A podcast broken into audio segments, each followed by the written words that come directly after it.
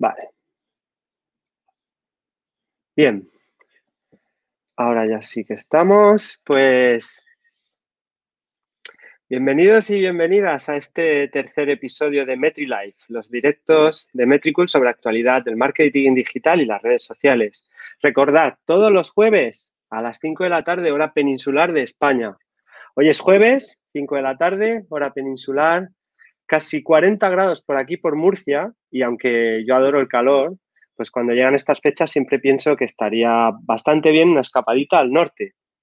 En busca de unos graditos menos en el termómetro, un ambiente algo más frío. Coges el mapa, tiras así hacia arriba, casi en línea recta, y voilà, encuentras ahí el lugar perfecto. Plencia, en Vizcaya. Vizcaya. Muy buena comida, cosmopolita, mucha cultura que ver y grandísimas personas, entre ellas una que destaca, y no solo por su gran capacidad de hacer de las palabras ese ejército fiel que lucha por tu negocio, sino por lo adorable que es como persona y amiga. Una persona que admiro y que aprecio de todo corazón. Nuestra invitada de hoy es nada típica, no es una típica persona. Cuando la conoces deja una marca en tu vida, como un hito. Es como cuando añades esa etiqueta en Analytics para recordarte que ha habido una actualización del algoritmo de Google. Pues algo así, que no se te olvide. Francesa de nacimiento, navarrica de corazón y vizcaína de adopción. Habladora perfeccionista e indecisa. Indecisa dice ella, porque ya lo he visto adueñarse de la carta de un restaurante y resolver un bloqueo en plan, pon uno de cada y ya nos apañaremos. Así es. Un claro ejemplo de reinvención profesional. Pasó de asistente de dirección a ser la propia dirección. Está claro. Culo inquieto y de risa fácil, y doy fe, porque es de las pocas que pilla mi humor. Además, emana energía positiva por los cuatro costados. Puedes hablar con ella de chorradas o abrir tu corazón y debatir sobre profundos sentimientos, pero en ningún momento borra esa sonrisa. Así es que soy muy fan. Pongámonos serios. Defiende que toda persona o marca destaca de forma extraordinaria en algo y tiene una historia que contar. La misión de nuestra invitada es sacar a relucir esa genialidad. Pionera en España sobre el concepto de copywriting. Ha construido la primera comunidad de copies en España y Latinoamérica, la primera escuela de copies para España y, Latinoamérica. Ha escrito textos para ICREA, Grupo Barceló, Eroski, el diario Expansión e incluso para la boda de Isabel Romero y Nandolcino. Para mí es un gran referente de copywriting en habla hispana ha venido a hablarnos de copywriting para redes sociales y como se me ha olvidado hacerme el confeti, pues hago así como ¡Uh! Tenemos a Maider Tomasena. ¡Me encanta! Hola, Mai, ¿cómo estás? es que Lisa me va a matar, pero se me ha olvidado lo del confeti. Así que... Me ha encantado, me ha encantado. Bueno, y que pues recuerdes incluso, ¿no? La boda de, Isa y Nando, que bueno, por favor. Ya ves, lo pasamos, lo pasamos perfecto, ¿eh? Ya te digo. o sea, estoy encantado de estar aquí contigo, ¿no? O sea, estoy bien. Además, en cuanto salió en la lista de, de posibles invitados tu nombre, yo dije, me la pido. Esa para mí. no hay para mí.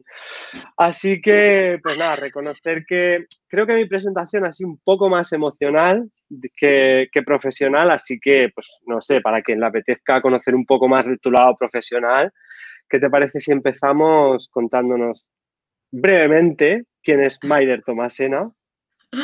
Bueno, pues, eh, pues soy copywriter, tal y como has dicho, pues eh, redacto textos comerciales para para diferentes tipos de clientes y además ayuda a muchas personas a aprender esta habilidad, que es una habilidad súper importante, una habilidad, para mí es de hecho la habilidad la más rentable, que estamos siempre buscando la última virguería en marketing para tratar de vender un producto o servicio y nunca nos detenemos a pensar, ¿y si cambio mis palabras? ¿no? ¿Y si, y si cambio las palabras de ese mail o de esa publicación en redes? ¿Qué pasaría? ¿Llegaría a interactuar más con mi audiencia? Pues me, encargo de, esto, ¿no? de trasladar este este, esta, profesión y esta destreza que, todos deberíamos tener a la hora de, escribir porque no nos lo han enseñado. Y, nada, tal y como has comentado, pues trabajamos con, muchos tipos de clientes y, luego por la escuela, pues cada año pasan miles de profesionales que quieren aprender esto y nosotros encantados porque al final lo que les ayudamos es a alzar la voz. O sea, al final cuando me dicen, ¿cuál es vuestro trabajo? Pues es ayudar a una persona a alzar su voz y hacerlo de esa manera tan genuina, tal y como son. O sea, sin estar buscando la última plantilla, la última fórmula, que sepas cómo puedes transmitir tú con tu voz. Joder, súper curiosa. Además, me ha, me ha encantado una frase que has dicho porque he pensado, vaya, o sea, desde pequeñitos, incluso en cinco años ya empezamos, ¿no? Es cuando empiezan a enseñarnos a escribir. Y llegamos a los 40 y no sabemos escribir. Es súper curioso porque realmente una cosa es saber poner palabras o letras o tal y otra cosa es realmente saber transmitir esa personalidad como tú le dices y esa genialidad eh, en los textos que escribimos. La verdad es que me ha resultado súper curioso y, ya conocemos un poquito más de, de copy. Ah, te voy a contar una anécdota. Hace poco hablando con una, bueno, con una buena amiga, pues me estaba contando sobre su trabajo y dice algo así, textualmente. ¿eh? Pues nada, en el equipo hay una periodista que mm, cada vez que decimos que hay que hacer cualquier cosa, nos contesta, voy a preparar el copy.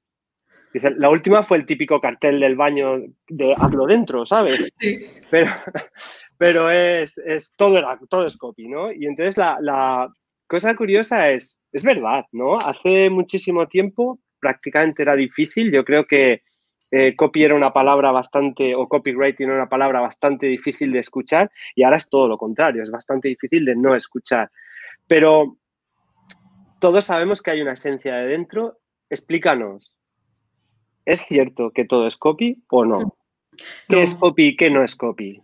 Vale, pues eh, para mí aquí se podría hacer también esa diferencia con el marketing de contenidos, porque hay mucha gente que lo está como confundiendo, ¿no? Y es como cualquier texto entonces es copy. No, un texto que está dirigido a que esa persona realice una acción, eso sí es copy. Como el típico cartel de vecinos, nosotros hemos tenido ahora en el en confinamiento, típico cartel de por favor, eh, utilizad la mascarilla, pues eso es copy, o sea, el cómo incluso lo cuentan porque quieren que tú realices una acción determinada, ¿no? Entonces, eh, hay textos que igual, eh, no lo sé, son más informativos, eso para mí es contenido, o sea, aquí te estoy escribiendo un mensaje simplemente informativo donde no estoy buscando nada más, pero cuando ya estamos tratando de generar una conversación y de que el usuario haga algo, eso ya es copy, ¿no? Entonces, copy pues evidentemente no, es todo. O sea, eh, y esto pues tenemos que ver bien la diferencia, porque de hecho aquí se está mezclando mucho también, incluso a nivel de profesiones, ¿no? con el periodismo, que muchas veces como, no, pero ahora los periodistas también son copywriters. No, o sea, si la pieza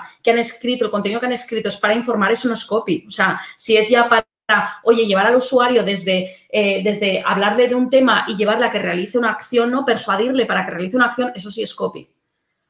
Ya, ya, ya.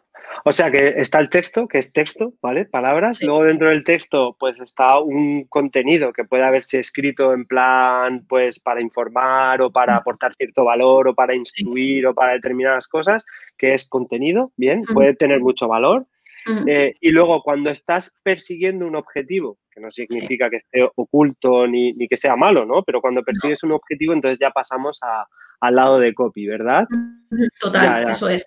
Eso es. De hecho, mira, hace un rato estaba viendo justo un ejemplo de una persona que, eh, justo estaba hablando de, un email, ¿no? En este caso, imagínate el típico email que te llega, que seguro que te llegan a ti este tipo de emails también, de Hola, por la presente, somos, eh, por la presente, eh, le recomendamos nuestro servicio de, yo qué sé, email marketing para conseguir sus objetivos y tal, ahorre un 50%, un abrazo, el director de comunicación de tal empresa. Eso para mí no, no es copy. O sea, tú has soltado como un mensaje, pero es, muy distinto si tú de repente me dices, hola, fulanito, ¿Qué tal estás? He visto que tienes una web o que tienes un blog. He visto que escribes campañas de email marketing. ¿Qué te parecería si en lugar de dedicar dos horas a tus campañas de email marketing, dedicas tan solo 30 minutos a la semana? Esto es posible con mi herramienta. ¿Qué te parece si nos vemos el viernes a las 3 de la tarde? Si te apetece, mm. contesta este correo. Y entonces, un abrazo, el director de comunicación. O sea, entonces ahí es muy distinto. El primer mail era más, te suelto ahí, que esto lo hace mucha gente. Eso es, eso para mí es comunicación, simplemente, o sea, te estoy contando algo, pero no estoy tratando de llevarte a, a, esa acción. Yo quiero que me contrates, pero esa no es la manera de que una persona te contrate, ¿no? Al final aquí eh, siempre hablo de lo mismo, pero es que para mí el copy es como el amor. O sea, siempre lo digo porque me parece súper fácil que cualquiera entienda qué es lo que hacemos diariamente, ¿no? Que a mí siempre me ha dado mucha vergüenza lo de ligar. O sea, he sido una persona, me ha costado ligar. Me ha costado vender. Y lo que me gusta del copy es que me puedo esconder. O sea, no sé cómo decirte, ¿sabes? Como puedo atraer a una persona con mis palabras. Me parece que es un poder eh, brutal, ¿no? Y es esa conversación que tú tienes con alguien, que incluso es la conversación que tienes con un vecino bajando en el ascensor, que de repente estás como, ¿y ahora qué le cuento? ¿Y ahora? ¿Y cómo rompes esa fase, ¿no? Que quieres esa fase de química. Todo esto es copy al final. El, el, venga, ¿y ahora de qué le hablo, no? O nos encontramos con alguien en un evento, eh, no coges y le plantas tu tarjeta, le dices, hola, soy Maider Tomasina, soy copywriter, ¡pum! Toma mi tarjeta y me piro. No, o sea, tú ya buscas seducir a esta persona de, hola, ¿qué tal estás? ¿De dónde vienes? O sea, y tratas de escuchar, que esto también tiene mucho que ver con la empatía y con el carisma también, ¿no? Que es importante todo esto.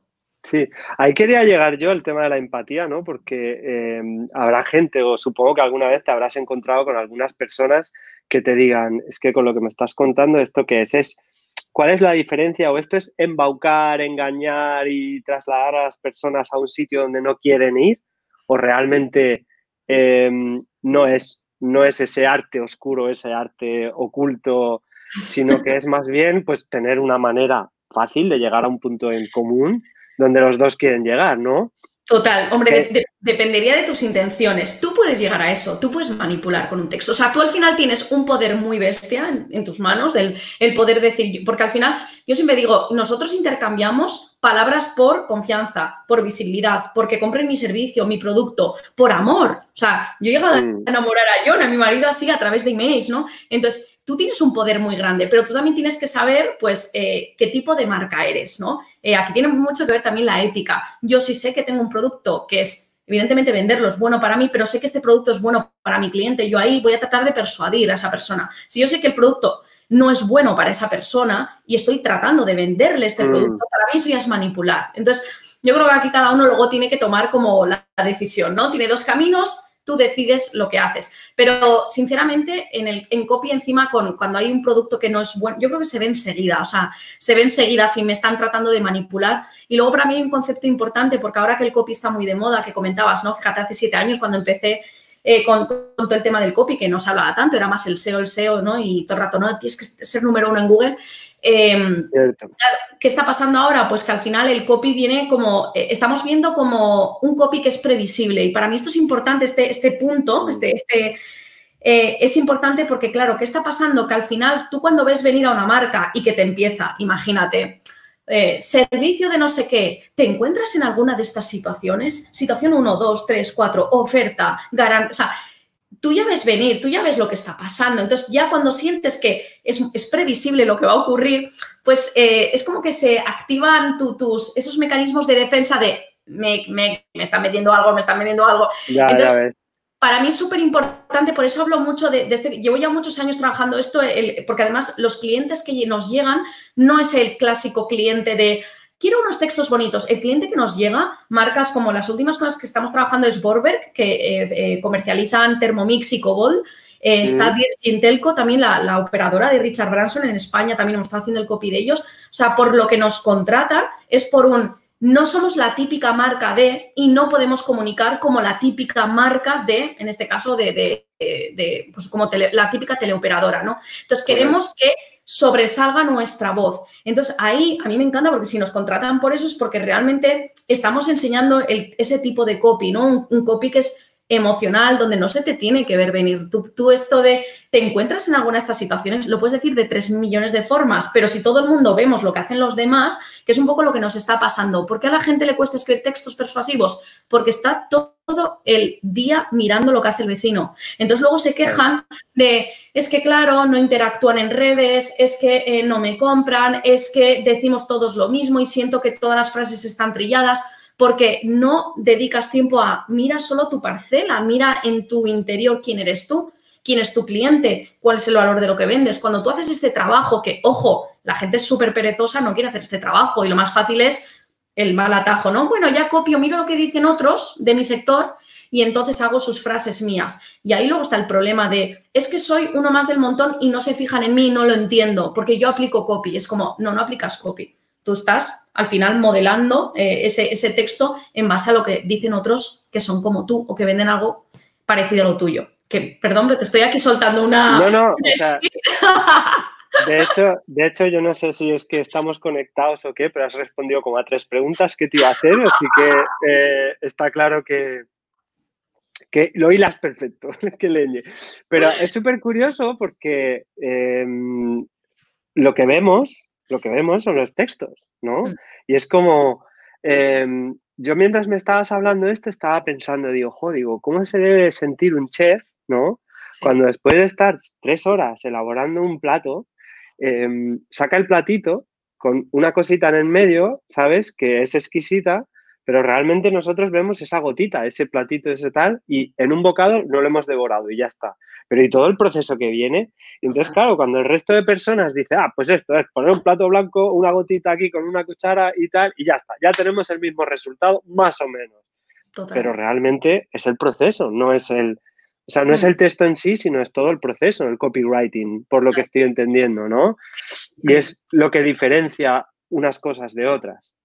Y qué buen ejemplo que pongas este, porque fíjate, incluso un chef al final tiene también que vender su plato. Y, no es lo mismo, ¿no? Decir, ay, esto es un plato y una gotita que decirte, mira, esto es, no sé, un crujiente de no sé qué, que lo hemos eh, pasado al baño María y hemos hecho. O sea, que al final, fíjate, yo de hecho cuando empecé con, el copy, que eh, esto, esto lo, lo he visto conforme han pasado los años que me he dado cuenta de dónde me viene también esto de escribir, porque yo trabajaba en una empresa textil, al final organizaba eventos, organizaba los desfiles y tal, pero es cierto que también en la empresa me llamaban mucho la solución a marrones, porque era como, May, ha llegado un email de un cliente que está que trina, porfa, ven, porque me tocaba escribir ese mail, es verdad que soy súper diplomática, entonces como siempre bueno, tal, lo sentimos. O sea, tenía una manera de contestar que evidentemente el cliente se quedaba tranquilo y, ya está. Entonces, ya ahí ya estaba aplicando copy. Y fíjate, el germen de mi blog personal, el, inicial que tenía y el que me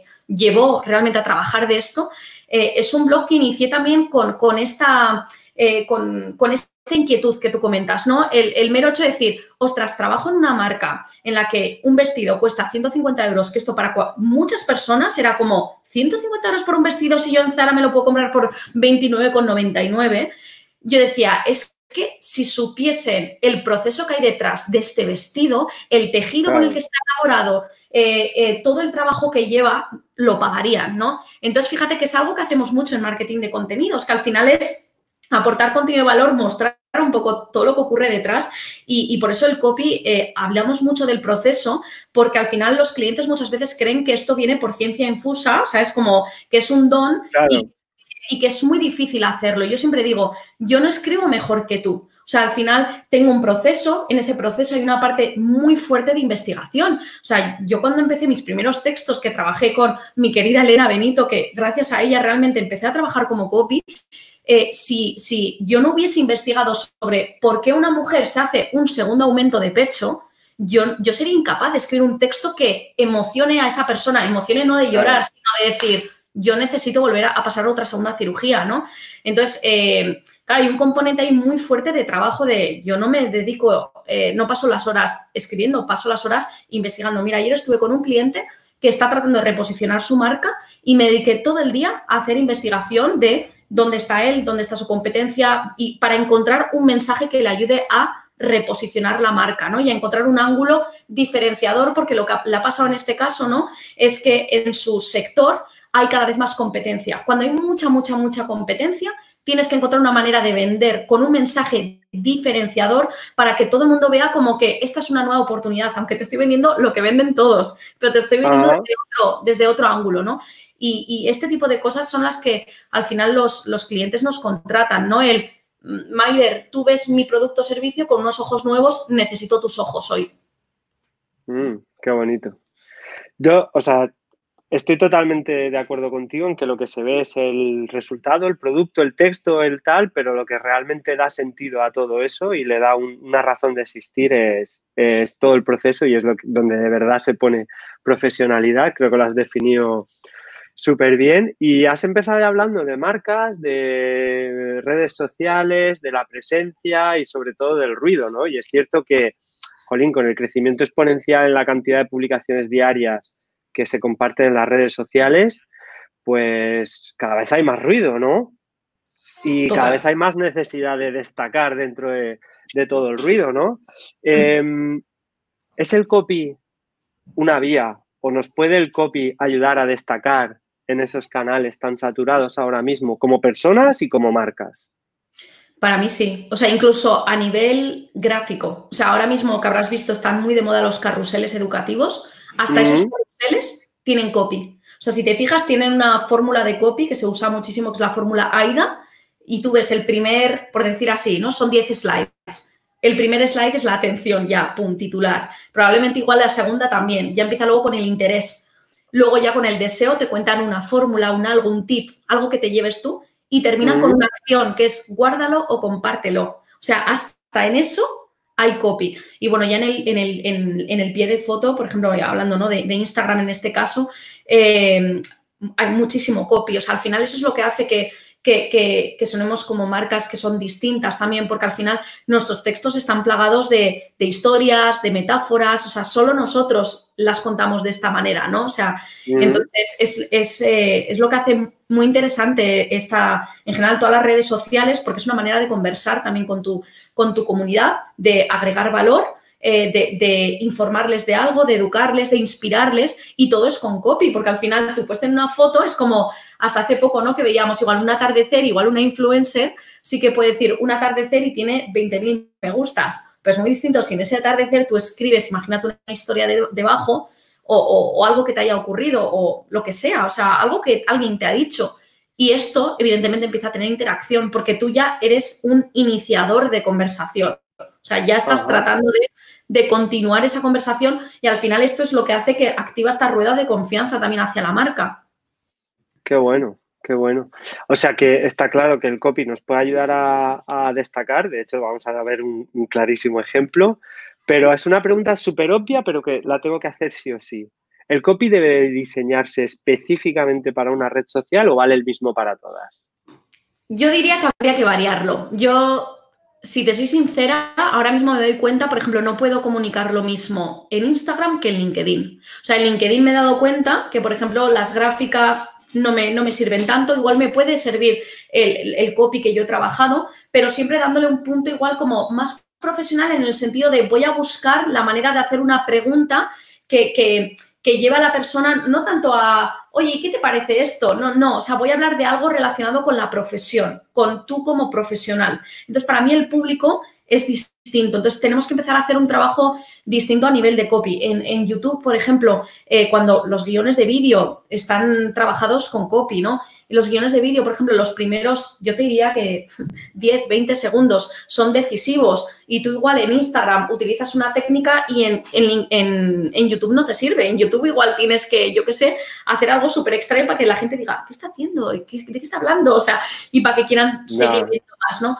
Entonces, yo sí que es cierto que no soy nada fan de, por ejemplo, porque esto lo he visto y muchos me dicen, ¿no? Muchos emprendedores me dicen, ya bueno, Maider, pero yo una newsletter que me funciona, quiero que esa newsletter también sea parte de mi post y sea parte de mis publicaciones en redes. Para mí esto es un error. O sea, eh, al final lo bueno de las redes luego es agregar valor en cada una. Evidentemente esto lleva tiempo. O sea, eh, yo, por ejemplo, en, Instagram voy a poner una, yo qué sé, una historia de algo que me ha ocurrido en LinkedIn, voy a hablar algo más de la parte del equipo y todo está relacionado con si hay que usar exclamaciones o no.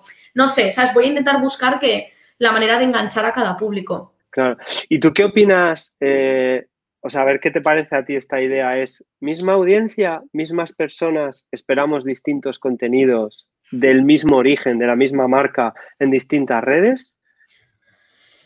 Pues mira, qué buena pregunta. Yo diría, yo diría que en parte sí. O sea, sí que esperamos ver cosas distintas. Luego lo que no sé, también cada uno, yo creo que cada uno también tenemos redes sociales que nos gustan más. Yo hay algunas mm. que paso de puntillas y otras que dedico tiempo como usuaria y me gusta, me gusta consumir. Sí que para mí lo importante es que al final tú como marca seas consistente con tu mensaje. O sea, que, que realmente esto que si yo te estoy hablando de que habría que evitar las exclamaciones en un texto persuasivo, aunque quieras, aunque quieras transmitir una emoción, voy a tratar de hablar un poco de lo mismo de diversas formas en, el resto de redes pero siempre teniendo en cuenta quién es mi tipo de público. Imagínate, yo podría decir, porque mira, a mí me ha pasado esto, eh, por ejemplo, en LinkedIn he tratado de buscar un público completamente distinto al que tengo en el resto de redes. En LinkedIn, por ejemplo, he tratado de buscar empresas, equipos. O sea, equipos en los que, en las empresas grandes, por ejemplo, el problema que, con el que nos hemos encontrado es que hay 20 eh, manos escribiendo copy. Entonces, esas 20 manos no escriben copy con el mismo tono de voz.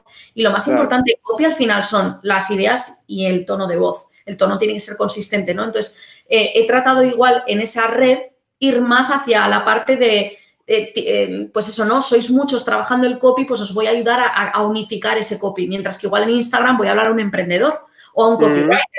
Entonces, también es, importante saber eso, quién es tu perfil, o sea, quién es tu perfil. Incluso yo me haría, y me suelo hacer una lista de, por ejemplo, mi, mi avatar, ¿no? Mi avatar de Instagram es fulanito que sigue a estas tres redes sociales, le gusta esto, y entonces, incluso también en cuanto a publicaciones, pues busco otra, otro tipo de publicaciones, más infografías, más frases, más, ¿no? Y igual en otra red social, pues buscaré otra cosa completamente distinta.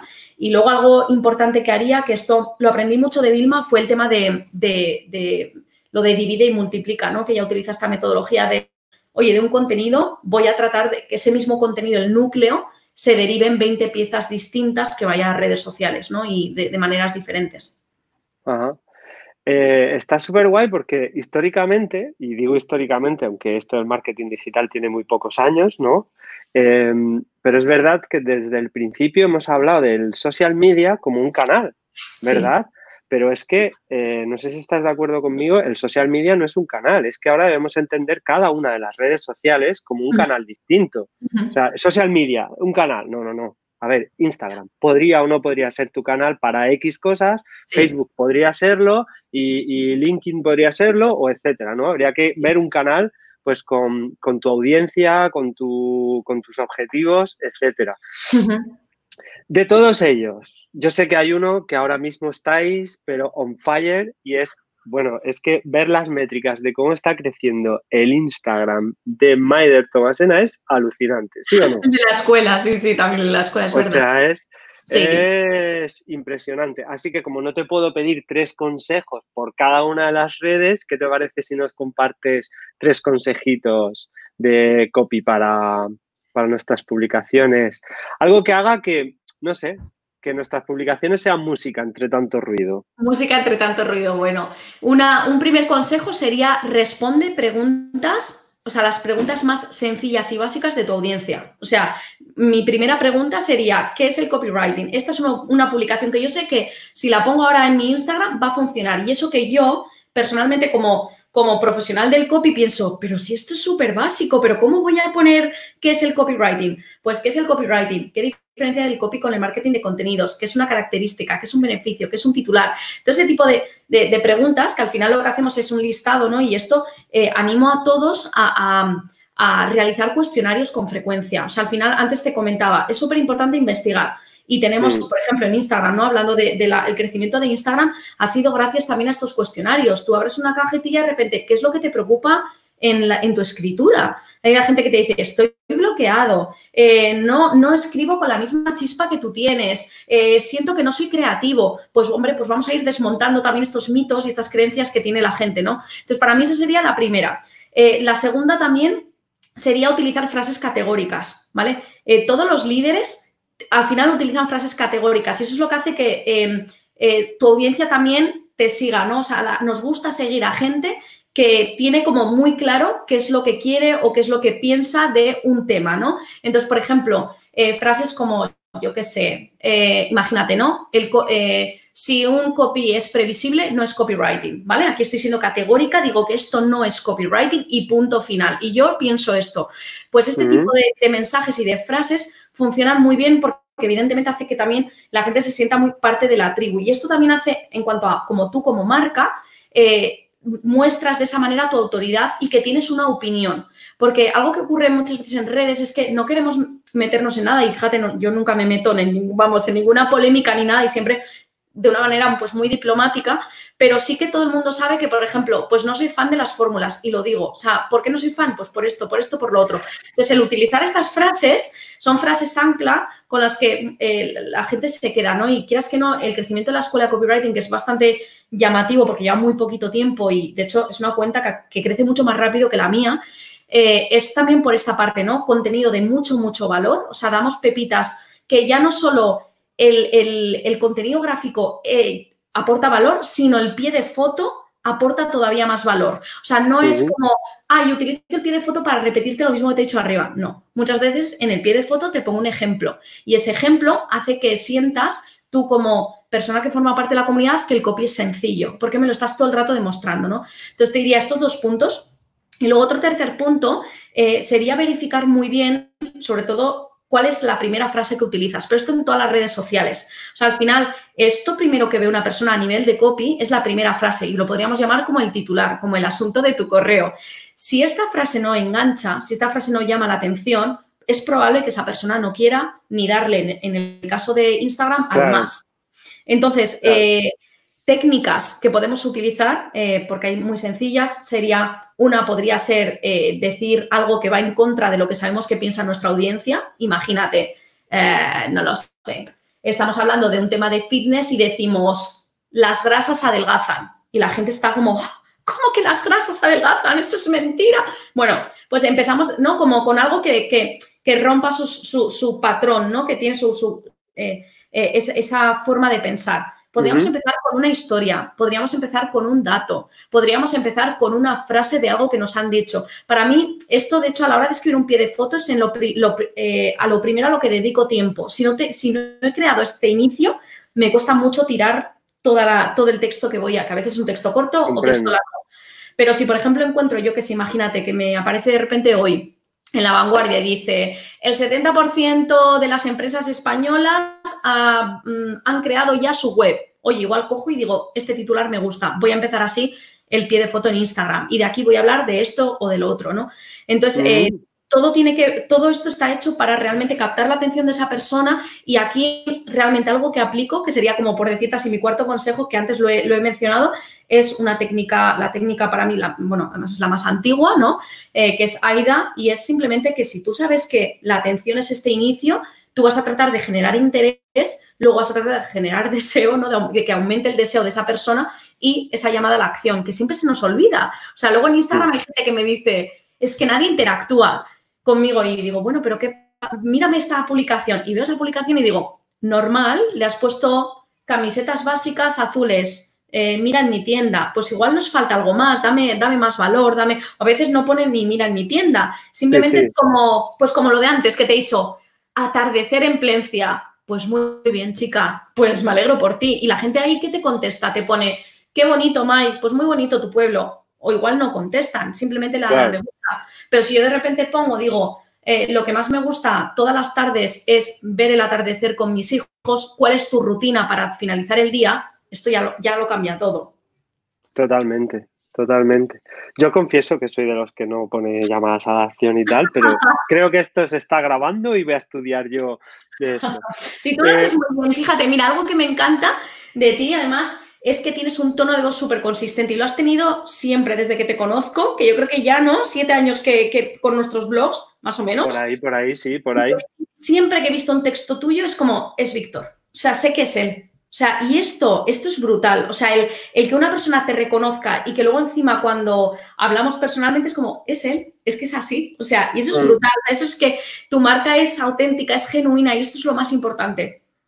Yo te lo agradezco un montón y de hecho eh, no eres la primera persona que me lo dice, pero tampoco le veo mérito ninguno al hecho de ser como eres, ¿no? O sea, no, hay, no es que yo hace ocho años se me pusiera la decisión delante de decir, a ver, ¿tú te vas a poner una careta o no te vas a poner la careta?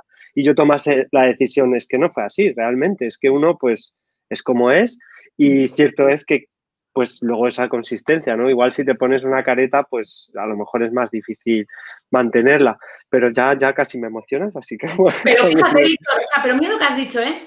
Es como es, uno es como es. Pues ¿sabes qué pasa? Que a la hora de escribir, generalmente, lo que has dicho antes de aprendemos a escribir y fíjate, 40 años más tarde nos tienen que enseñar a escribir. Pues esto pasa por, por eh, a mí lo que me encanta de los niños, me fascina, es que tienen, o sea, ¿no? Como siempre digo, lo ves con tu hija, que, o sea, no, no, es, es, todo limpio, o sea, todo, ¿no? Virgen en el sentido de no tiene ningún filtro, pero claro, pasan los años y empiezan tus miedos. Y es que quién soy yo para publicar esto y qué van a pensar y claro, y de repente mi síndrome de impostor y no parece profesional y entonces nos vamos, yo siempre digo, en, en copy, el, lo primero que tenemos que trabajar en todos los cursos de copy es el, tienes que eliminar tus capas, vas como una cebolla por la vida eh, tienes un montón de, capas, de máscaras, y ese no eres tú. Entonces, hasta que la gente no vea quién eres tú de verdad y hasta que tú no lo descubras, porque aquí luego todo el mundo te dice, eh, yo quiero que se fijen en mí, pero a la hora de la verdad hay mucha gente que tiene miedo, tiene miedo de ser tal y como es, tiene miedo de no gustar, de no encajar, de no... Entonces, eh, claro, esto es un... Ya ves que al final es un trabajo también incluso, ¿no? De, tuyo personal. Sí, de introspección, claro. Súper interesante, sí. Muchas veces es muy distinto el quién eres del quién quieres ser, ¿no? Y a veces dices tú, pues venga, me vas a exponer a la gente y cómo me expongo, pues con el quién quiero ser, ¿no? Trato de ser el quien quiero ser, aunque no lo sea en este momento. Pero es verdad que, hay un trabajo de, introspección, tienes razón. Eh, has dicho una cosa, que eres antifórmulas. Entonces yo tenía como siete preguntas de fórmulas que nos vamos a cargar muy rápido. Que no, que no, que no, sí, claro, claro. No, sí, no, pero además está guay porque tenemos que tal. Pero antes de eso, vamos a hacer así un poco divertido. Nada, cuatro preguntas, tienes que responder súper rápida, sí o no, ¿vale? Venga, ¿preparada? Sí. ¿Emoticonos, sí o no? Sí. ¿Exclamaciones, sí o no? No. ¿Mayúsculas, sí o no? Sí. ¿Calcetines en la cama, sí o no? Sí. Vale, ya está. Pues nos hemos quedado con, el único no es exclamaciones. exclamaciones. Es pues justifícalo. Vale, exclamaciones, ¿por qué no? Bueno, venimos también, ¿no? De, ver muchísimos textos hasta ahora, ¿no? De cómpralo, no te lo puedes perder. Y todo, prácticamente este tipo de mensajes como para, eh, para hacer hincapié en esa euforia de cómpralo y dotar a un texto de emoción, siempre recurrimos a la exclamación, pero porque además lo hacemos en WhatsApp, o sea, en plan de ¡qué bien! Me alegro montón, enhorabuena. Cuando realmente podemos decir, enhorabuena, estoy, o sea, estoy feliz por ti y ahí ya hay emoción. O sea, entonces eh, el tema de las exclamaciones es algo que tenemos que trabajar porque sobre todo en los textos de venta por un tema de se te ve venir. Cuando ya empiezas con él, bueno, esto yo lo estoy viendo en llamadas a acción, botones de cómpranos y dices, ay, no, por favor, o sea, eh, tanta exclamación no puede ser, ¿no? Entonces, eh, realmente hay que aprender también a trabajar esto, a, a, que tú eres muy capaz de escribir con mucha emoción, o sea, porque al final este ese, ese componente, ¿no? Que a la hora de escribir, el otro día leía una chica que decía, cuando te sientas muy emocional es cuando tienes que escribir un texto, porque ahí sale algo muy bestia, muy emocionante, ¿no? Y, es súper bueno de cara a tu, a tu comunidad y no necesariamente es con, exclamaciones, ¿no? Y, lo mismo con el tema de los emoticonos. Yo creo que en redes está bien, evidentemente en una página web o en un email con alguien que no conoces de nada, creo que no es el momento. O sea, creo que lo mismo, pues que ya te has te has pasado la fase de química, ya es como, hola, ¿qué tal? O sea, eh, no, o sea, tranquilo, eh, no te conozco de nada, ¿quién eres tú, no? Entonces, eh, pues bueno, mm. eso con, bueno, mirándolo bien todo con ojo. Correcto. Sí, sí, no, estoy muy de acuerdo contigo en ese sentido. Eh, te voy a proponer una cosa, porque justo lo que me estabas diciendo, em, recuerdo enseñando sobre cómo trabajar en remoto, que muchas veces he comentado el hecho de que cuando estás en una oficina hay mucha comunicación no verbal que se pierde cuando estás trabajando en remoto. Eh, cuando de repente, por todas estas cosas que han pasado, todos los equipos vamos a remoto, empieza a haber como una pérdida brutal de información en la comunicación entre las personas y es susceptible de que se generen pues, fricciones que antes pues, no pasaban, ¿no? Em, entiendo que el copy al final lo trasladaremos a comunicación en equipos y todo esto, pero yo reconozco que soy como quizás abuso de las exclamaciones para enriquecer todo lo que digo con eh, la emoción que siento. Y claro, como casi siempre estoy happy, pues casi siempre estoy metiendo exclamaciones, ¿no? Em, ¿Habrá copy para equipos o no habrá copy para, ¿habrá copy para equipos? Yo, supongo, yo supongo que sí. Mira, yo la verdad es que es lo que te decía, con el tema del copy antes que te comentaba, cuando trabajaba por cuenta ajena, ¿no? La solución a marrones, o sea, que me llamaban en el, en el curro. Eh, el copy ahí, yo ya me daba cuenta, no sabía que eso era copy, pero sí que me daba cuenta que con un texto mal escrito te cargabas una relación. O sea, y al final, por ejemplo, nunca, nunca, nunca me verás a una persona del equipo decirle, esto lo has hecho mal porque tú, porque, o sea, siempre voy a utilizar, pero esto siempre, primera persona del plural. esto no lo hemos hecho bien, pero no te preocupes, vamos a trabajarlo, la siguiente no volverá a ocurrir, ta, ta, ta. Y es muy distinto cómo lo percibe otra persona. Y trabajando en remoto ya ni te cuento. Entonces, eh, siempre hablo mucho del tema de involucrar, de no es lo mismo decirle, imagínate a alguien que, te, que por ejemplo, te pregunta, Maider, ¿está ya el proyecto para este cliente? No, no está. Que decirle, hola, fulanito, la verdad es que todavía no he tenido tiempo, pero en breve estará. Gracias por avisarme es que es muy distinto. Si tú ya contestas de esta manera, que muchas veces, y yo oigo esto a personas que, evidentemente trabajan con otras en remoto y me dicen, bueno, ya, pero es que en el día a día todo es muy rápido. Digo, ya, es que me da igual, tú puedes dedicar tiempo a escribir con cariño, o sea, decírselo con cariño a una persona, porque al final eh, luego la otra lo interpreta, lo interpreta como está cabreada, le pasa algo y además estamos solos en nuestras casas. Me súper difícil. De hecho, cuando me ha pasado una, porque ahora hemos estado en un lanzamiento y con una compañera ¿no? de, trabajo, pues era como de repente, eh, Maider tal, no sé qué, y de repente le contesté como más seca de lo habitual, oye Maider, pero que no te lo, yo, que no, que no, perdona, que no te lo estoy diciendo a mal, pero es que no tengo tiempo, estoy en una reunión, ay, vale, vale. Entonces, me parece súper importante. Palabras como, yo por ejemplo hay palabras que no utilizo en los mails, como eh, imposible, por ejemplo, no jamás, o sea, palabras así, incluso con clientes, ¿eh? de hecho, esto siempre me lo recordaba mi, mi ex jefe, me decía, lo que me gusta de ti es que nunca me dices que eso es imposible y que no lo vas a hacer. O sea, siempre eres de lo voy a intentar. Entonces, a un cliente también, si yo empiezo ya con un no, eso no va a poder ser, eso no, siempre voy a buscar la manera de decirlo de forma positiva. Creo que hay que trabajar mucho el lenguaje positivo y sobre todo en un entorno como, como este, porque creo que es duro estar a solas en tu oficina y el cariño del equipo pues es muy guay. O sea, el trabajar en remoto y estar a gusto y comunicarte mm. bien con tus compañeros y sentir ese trabajo en equipo es bestial. O sea, me parece bestial. Totalmente, totalmente de acuerdo.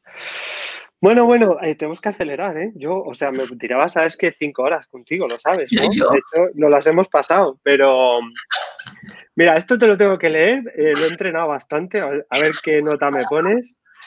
Me pongo aquí. Eh, vamos a ponernos serios. Como decimos los que tenemos raíces francesas, que yo también las tengo, de pain de beurre et de boursin. Oui, mais maison les boursins. No tengo ni puta idea de lo que he dicho. Creo que es el pan, el vino y un tipo de queso, pero sí, pero, pero la cartera me la quedo yo o algo así, que es un viejo dicho francés, no lo sé. Sí, sí. Em, más o menos, ble, ble, como yo, oui. Vale. La gran pregunta, no era esa, es ¿El copy funciona?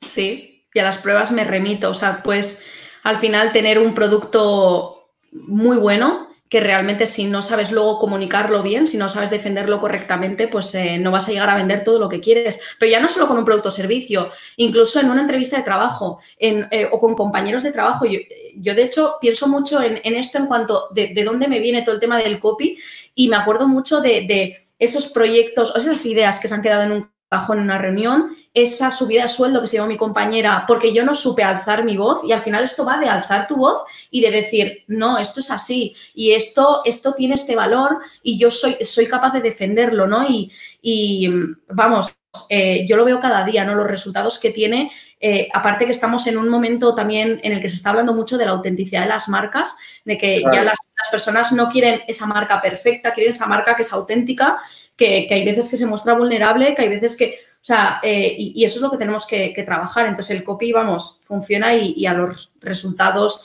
y resultados de muchas empresas me remito, que encima las empresas grandes están implementando el copy cada vez más y a mí me encanta porque digo, qué bien, porque si ellos, hasta ahora, al final para mí este era como el reto, ¿no? Muchos decían, ya, pero la empresa grande no, no, tiene temas de copy. Y yo les decía, bueno, pero es que tienen visibilidad que igual nosotros no tenemos. Pero ahora las empresas grandes también trabajan mucho el copy. O sea, hace un año que estuve en una, una conferencia con el, director de transformación digital del UVA que contaba todos los días todas las mediciones que hacen en aplicación y en web para, el tema de copy, cómo eh, tuvieron que eliminar el botón de solicitar hipoteca porque a la gente se atragantaba viendo ese botón, o sea, de la ansiedad que les generaba, ¿no? Entonces, cómo cambiando unas pocas palabras, pues han ido mejorando toda la experiencia usuario y sobre todo mejorando la conversión. Está, está clarísimo que las métricas son importantes, tú y yo lo sabemos y Y bueno, sabemos que hay cositas por ahí que están por venir en las que se demuestran eso. Em, funciona, hay que definirlo, ¿no? Utilizas las métricas, pero funciona es una palabra que en sí sola fuera de contexto no significa absolutamente nada. En un contexto funciona es una cosa y en otro contexto funciona es otra, ¿no? Eso es. Em, ¿Qué significa funcionar cuando estamos hablando de redes sociales?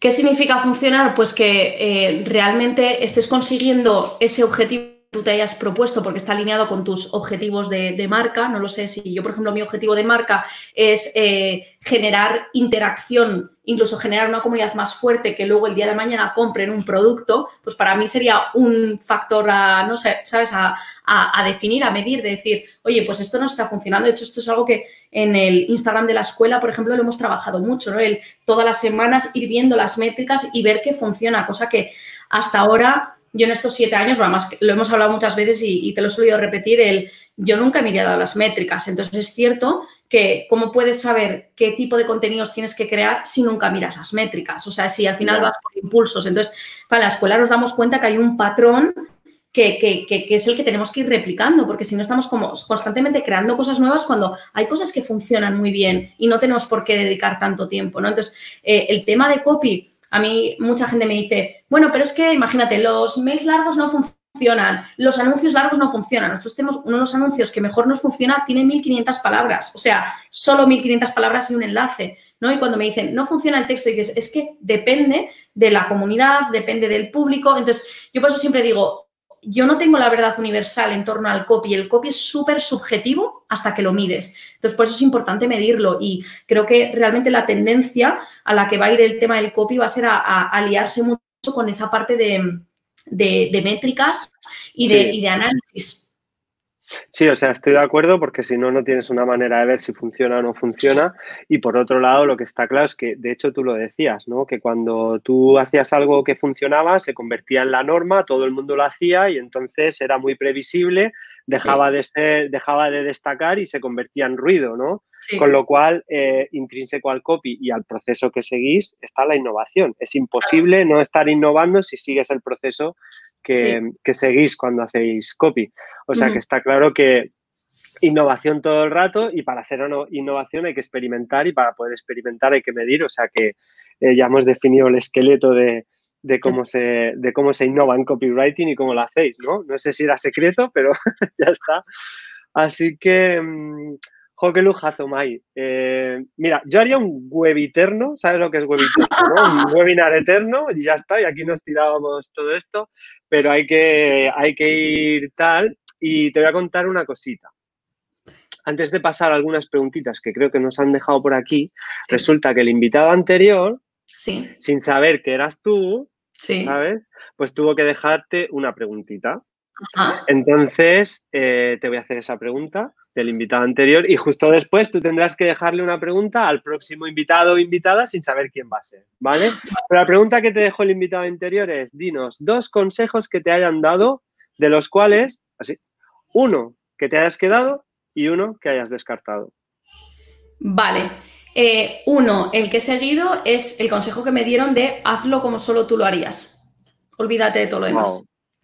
El, el que he descartado el que he descartado, ostras. Eh, tenía que haber una pregunta trampa. Sí, tenía que haber una pregunta trampa. El que he descartado es un poco el de, el de sigue la corriente. O sea, si a fulanito le va bien, sigue y replica lo que está haciendo fulanito. Me he dado cuenta que eso no es para mí, que me genera mucha presión, mucha ansiedad y en ese, en ese camino de sigue lo que hacen los demás, me perdí. O sea, me perdí, perdí mi, autenticidad, mi... Presencia mi esencia y el por qué hago lo que hago. Yo, yo tengo muy claro por qué hago lo que hago y, qué, es lo que, es lo que quiero con, bueno, con, mi empresa, con el equipo que tengo. Entonces, eh, este es un consejo que sí que he descartado. Y cuando alguien me viene un poco como, hay que replicar lo mismo para ti, digo, no, no, esto no es para mí, esto no es para mí y, ya está.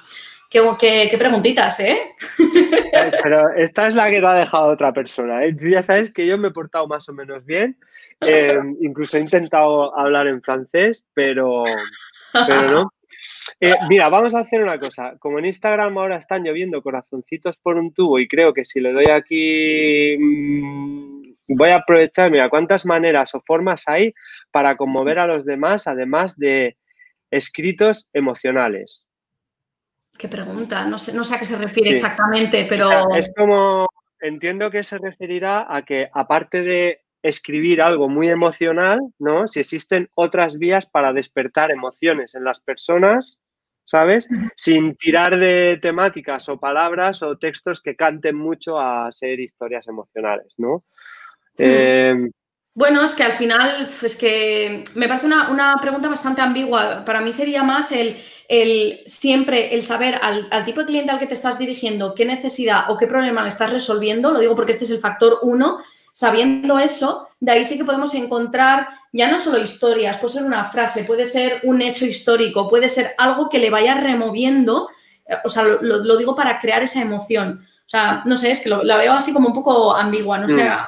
exactamente a qué se refiere, pero vamos, eh, se puede escribir de miles de formas. Para mí, la manera más eh, personal y más emocionante, ¿no? En cuanto a cómo podemos escribir es eh, con tus historias, con tus metáforas. Esto es algo que solo tú tienes, o sea, nadie puede rebatirte una historia. O sea, es como yo he vivido esto así y lo cuento así y eres muy capaz de emocionar a tu audiencia de esa manera. Sí, estoy totalmente, estoy totalmente de acuerdo. Em, supongo que luego, pues como estás ahí en las redes, pues si quieres explicarte más la pregunta, pues te la, te la explica. Y mm, hay otra pregunta que me ha gustado, bueno, ya sabes, te están lloviendo preguntas ahí en el Instagram, tú también lo verás y, corazoncitos, pero hay una pregunta y es cuéntanos eh, una forma de medir o una, algo que se mida para ver si el copy funciona, ¿no?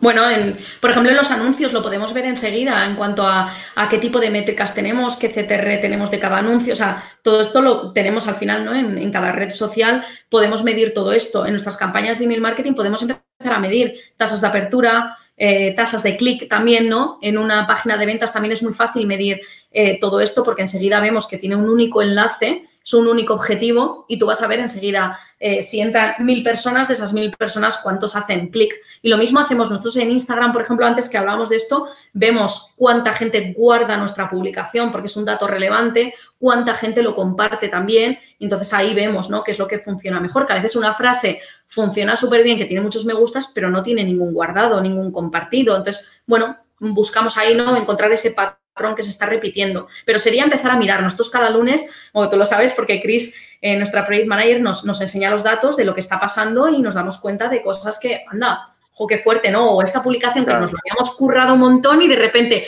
qué poca interacción, qué, qué ha pasado, tal. Y bueno, o sea, ahí, de ahí sacamos conclusiones. Claro, o sea, no hay que olvidar que las métricas no son más que una representación numérica de un objetivo, ¿no? Y tiene que ser así. O sea, la métrica tiene que venir cuando exista. Si no existe el objetivo, no puede existir la mm. métrica porque no se puede representar algo que no existe. Entonces, siempre hay que mirar eso. Hay que decir, ¿cuál es mi objetivo? Es este. Pues generar interacción, mm. generar comentarios, generar lo que sea. ¿Y cuál es la métrica que lo representa? Esa es la, manera de, medir.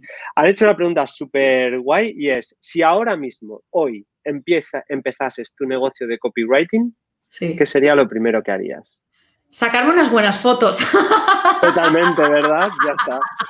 Siempre lo he dicho, siempre, mira, siempre lo he dicho, porque yo emprendí también, no tenía dinero, o sea, que mucha gente me suele escribir, no tengo dinero, tal, tengo que... Yo emprendí igual, emprendí, no tenía dinero, me monté la web, luego la gente me pregunta, ¿por qué tu web era rosa y naranja o sigue siendo estos colores? Pues por esto de aquí, que llevo como 20 años pintándome las uñas de colores neón y, fue como, solo me saqué, solo invertí en una sesión de fotos. Y esto, eh, esto trabaja mucho la parte de la percepción hacia tu marca. Ya no parece eh, pues un autónomo que acaba de empezar, sino ya, ostras, esto parece ya una declaración de intenciones. Entonces, para mí lo primero es esa imagen de marca, porque tienes que atraer y luego lo segundo tienes que retener. Y ahí, pues el buen copy. O sea, volvería otra vez a trabajar mucho mi mensaje, pero es cierto que no pasa nada si tu primera web no está todo lo bien escrita que tú crees. O sea, yo, yo sí, o sea, sí, mucha gente puede ver mi web, mis inicios. Mis inicios, el titular decía, crea contenido irresistible, que lo pienso cada vez y digo, por favor, qué vergüenza.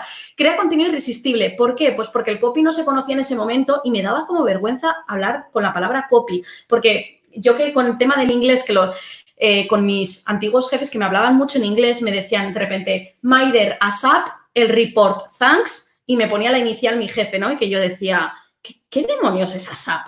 Entonces, como ya era como no quiero anglicismos, eh, me sentía como rara diciendo copywriting cuando en España, pues en ese momento nadie hablaba de esto.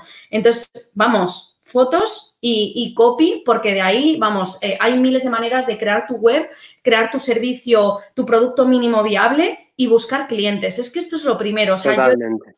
Yo he trabajado constantemente con cuando muchos, no, o sea, que te dedicas a formación, no, no, no, he trabajado con muchos y sigo trabajando con muchos clientes porque si no, es imposible que enseñe copy si yo luego encima no practico copy. Claro. Pues genial consejo.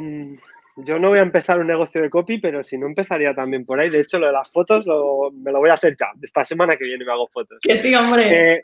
que no te libras. La pregunta para el próximo invitado o invitada. Vale, ¿cuál ha sido eh, tu momento más emocionante como emprendedor o emprendedora? Tu momento más emocionante. Perfecto. Pues, Mai. Mai. Mira, yo sé que tú no eres fan de las fórmulas, ¿vale?